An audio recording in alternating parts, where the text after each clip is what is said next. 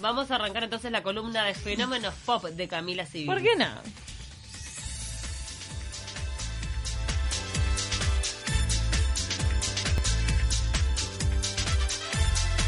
Bueno, si les parece, en realidad eh, esta, esta columna está inspirada un poco en lo que hablábamos de las películas que uno ve una y otra vez y no se cansa de ver, después de 20, después de 35 años en el caso de Esperando la Carroza, esta comedia rioplatense que se estrenó en 1985 que estaba protagonizada por un gran elenco. Entre ellos estaban nada más ni nada menos que China Zorrilla, Luis Brandoni, Antonio Gasalla, jovencísimo, Betiana Bloom. Betiana Bloom y varios más. Ahora eh, justo no tengo los nombres enfrente, pero es gigante el elenco y quedó marcado también por esa película y esa película marcó a distintas vidas eh, con sus diálogos y sus escenas marcó la vida de, de varias personas que entre sí se han podido reunir a través de las redes sociales por sus intereses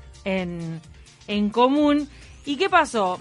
Un eh, documentalista, un productor televisivo argentino fanático de Esperando la Carroza, dijo, yo voy a hacer una, una historia, un cortometraje sobre la casa.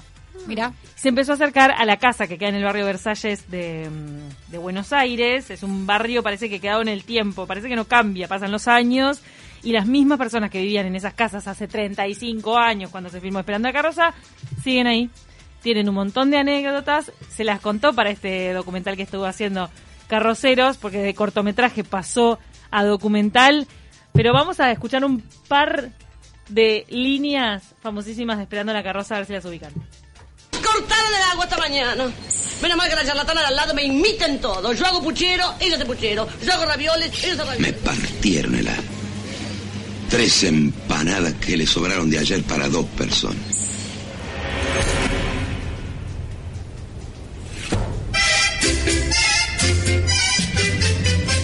Nosotros lo empezamos Esa a música, ahí. esa música la usan en todo el, el documental. ¿Saben de las cosas más maravillosas que tiene. Carroceros? ¿Qué? Que agarra y muestra la escena de la película y te muestra el lugar del barrio donde se filmó, que está tal cual. Sí, Insólito. igual. Y te lo edita de forma que te ubica en el hoy, pero mirando hacia 1985, hacia esa película eh, y todas esas escenas y todos esos actores que lo que tenía esa forma de actuar era que era un poco grotesca y exagerada. Y por eso hay gente que que no o sea no entró en, en la carrocería de este fanatismo no le copó dijo ay no pero esto es como no sé ver teatro Es burdo, claro.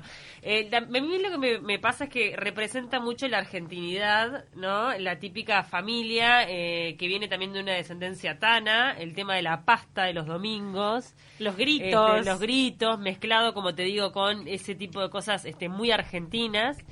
Y, y bueno, y con grandes interpretaciones. Ahí estábamos escuchando a nuestra querida China Zorrilla, que hace un papel fabuloso.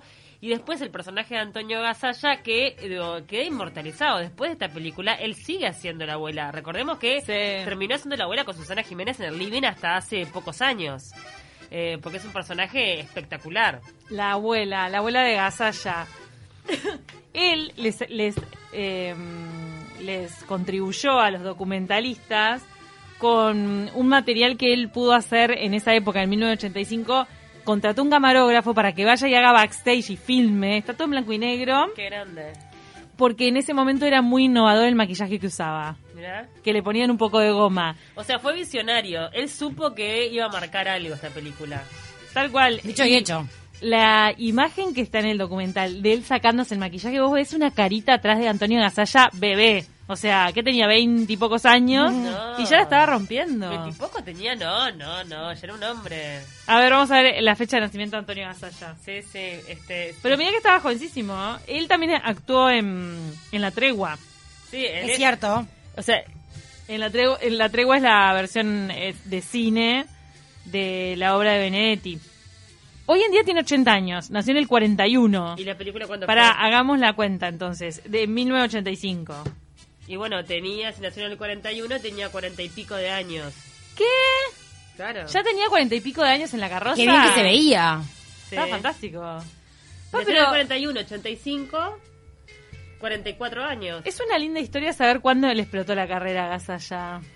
Fue, entonces fue a los 40, 35 Sí. que explotó. Y viste que Gasalla además ahora, eh, bueno, hay que preguntarle a, el último que trabajó fue Maxi de la Cruz, ¿te acuerdas que estuvo trabajando en Carlos Paz, creo que con, Sí. con Gasalla? Este, que es un tipo bastante como polémico y que no es tan amigo de la prensa y por eso se lo ha criticado mucho. Él ahora, y sobre todo ahora en esta última este, etapa con la pandemia, está muy guardado.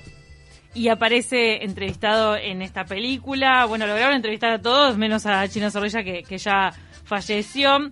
La película fue dirigida por Alejandro Doria, argentino, y el guion es de un uruguayo, de Jacobo Langsner, que murió a fines del año pasado. Él la estrena como obra de teatro acá en la Comedia Nacional. Tiene también comentarios contrarios o reseñas contrarias que tampoco la encontraron tan atractiva, pero quiso el tiempo y quiso la gente apropiarse de esta película, de esta comedia de enredos y se instaló como un fenómeno cultural. Si les parece, vamos a escuchar a uno de los creadores de- del documental Carroceros, este argentino que es productor de televisión, que se juntó con, con una amiga. eh, él se llama Mariano Frigerio, se juntó con Denise Urfey y ambos hicieron carroceros durante varios años. Se acercaron a la casa donde se filmó Esperando la carroza, veía que se acercaba gente a la puerta a sacarse fotos y que era continuo, que era un fenómeno continuo. Entonces ahí dijeron, para, acá hay una historia para contar. ¿no? Como yo siempre pensé que era un fanático de la película y cuando empezamos a, entrevistar a todos los carroceros me di cuenta que mi nivel de fanatismo es bajo, de verdad. Eh, como que los chicos, digo, Mariana, la, la carrocera que vive en Bahía Blanca, la que, la que personifica a China Zorrilla, es una carrocera que está todo el tiempo generando videos a través de Esperando la carroza y de China Zorrilla. Hay personas que en redes sociales se pasan haciendo videos con los diálogos Increíble. y TikTok ayudó pila Bueno, TikTok eso. ayuda mucho. Pero ¿cómo se dan ese tipo de fenómenos este cuando son eh, como de culto, no? Que llega un momento que tiene de repente, no es tan masivo, pero tiene un grupo de gente que lo sigue a morir. Es un fanatismo así, bien fuerte. Hay una fecha en el año en el que hacen un tour, que se juntan todos y van hasta la casa. ¿Y comen ravioles? Falta que coman. Decime que comen los ravioles. Con el agua prestada. Falta eso y, y bueno, ellos se engancharon muchísimo para hacer esto y, y le comentaban a los actores de la película sobre el fenómeno del fanatismo y quedaban de cara porque la verdad eh, Antonio Gasalla la reacción que tiene es maravillosa de que no lo puede entender como hay tantos fanáticos también Luis Brandoni tiene una reacción eh, muy divertida hacen un casting de carroceros en la película que maravilloso convocan a todos los fanáticos para que se presenten y que demuestren qué tan fanáticos son Ay, qué gracioso. hay niños que se saben los diálogos Qué divino eso. muy fuerte. Los niños que se saben los diálogos. Pero si les parece, vamos a seguir escuchándolo a Mariano sobre la experiencia de, de haber filmado este documental.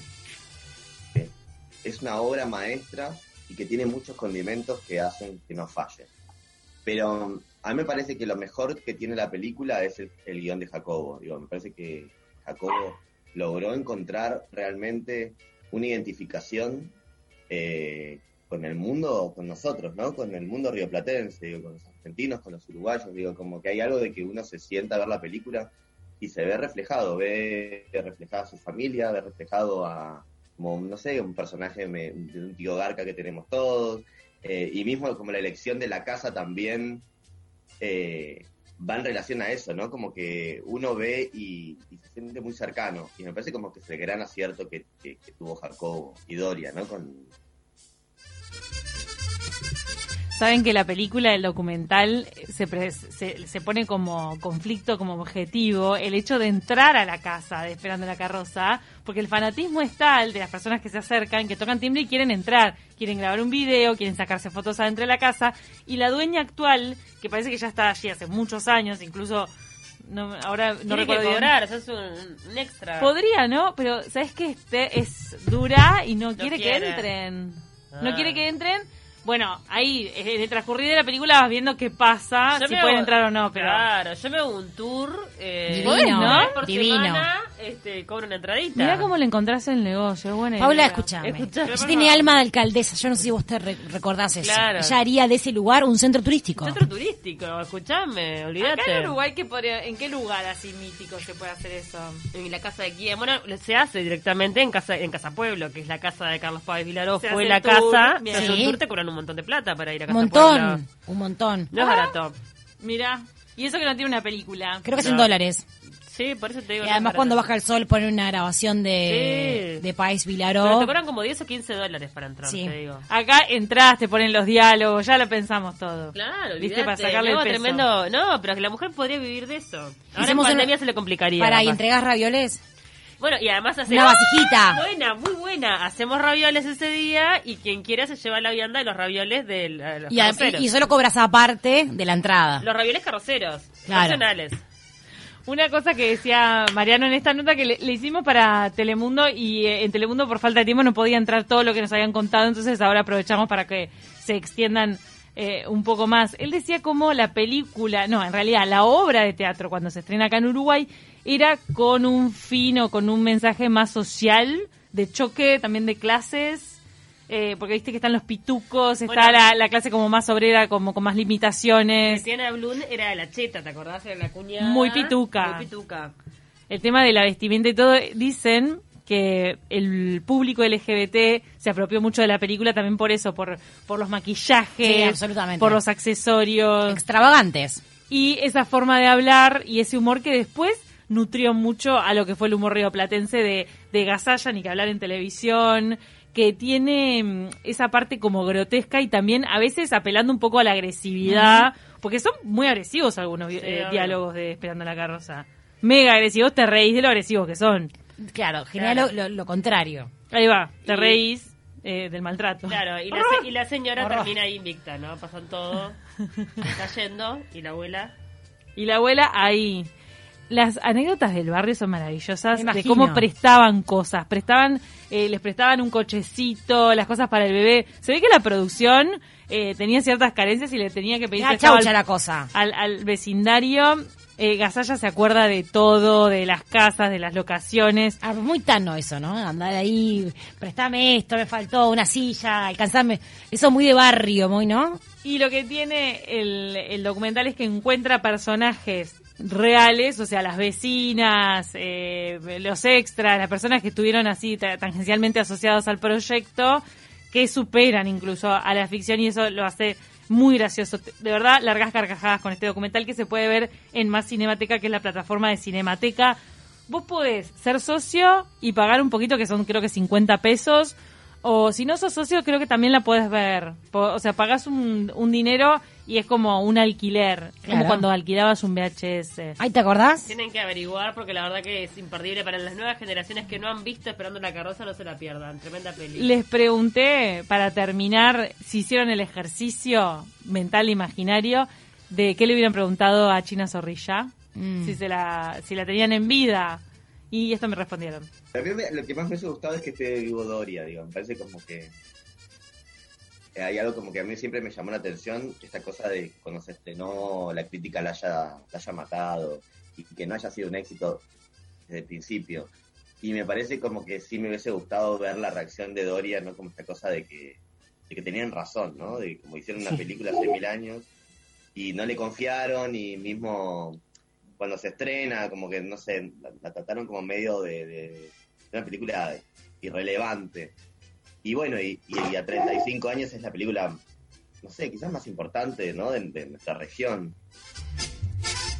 ¿Es la película más importante de la región, Esperando la carroza? No, no sé, yo no diría que la más importante, sí, admito que es una película que marcó a toda una generación y que, bueno, y que ha generado este fanatismo, ¿no? Un fanatismo de culto. Ah, hasta ahí voy yo. Pero entre, entre ellos dos eh, se, se habían planteado el- lo- los dos creadores de este documental el ejercicio de pensar alguna otra película que genere lo que genera Esperando la carroza y no, no la hay. O sea, si pensás... Estaba pensando ahora, por ejemplo, El secreto de sus ojos, que es maravillosa Sí. y es de esas que de repente querés volver a ver. Sí. absolutamente. Sí. Sí, claro. Cuando la están dando la querés volver O a ver. relatos salvajes. Relatos Salvajes, que son varios, varios cortos, ¿no? Es Sí. una película. Es verdad que también te enganchas con Relatos Salvajes. Es muy buena. Lo que pasa es que no ha pasado el tiempo todavía para ver Ah, qué es va a pasar. Igual ustedes creen pasar. que El secreto de sus ojos va a llegar a ser como esta peli. No sabemos, hay Aunque que esperar. Tiene momentos, los momentos de Franchella que son memorables. Sí, pero para mí ni con el tiempo llega a, a- a generar lo que generó esta peli. Y sabes lo que no tiene, que tiene esperando la carroza, esa capacidad de no creyeron en vos y te fue bien igual. Eso, eso me encanta. En cambio, lo de los ojos, el secreto de, su- lo de los Lo ojos, los el secreto de sus ojos, el secreto de tus ojos, de sus El ojos, secreto de sus ojos. el secreto de sus ojos eh, arrancó ya con viento en la camiseta porque ganó el Oscar. La mejor película Sí, extranjera. que- Ay, campanela, todo, Gloria. Claro, sí, sí. Tenía otro, otro respaldo. Pero no- Tremendo elenco Sí. también. Bueno, es un elenco que por Dios, ¿no? Por eso, eh, eh, creo que Esperando la Carroza tiene Franchella, Darín. esa prerrogativa. Nos vamos a ir a la tanda después de hablar de tanto de Esperando la Carroza y de carroceros. Se llama así este documental que inspiró esta columna de fenómenos pop. Nos encantó. Nos vamos. ¿Qué nos vamos escuchando? ¿Seguimos con la cortina? Sí, sigamos, vamos. Ah, nos mandan el cuento de la comadreja. Puede ser que tenga eso. Es buena Ah, peli también. es buena, es así media negra, agresiva. Es una Sí, comedia sí, negra. Sí, Está buena. Serafina y migas de pan, la vi cuatro veces. Ah, mensaje, mirá. mensaje en una botella. Ya volvemos. Ya venimos.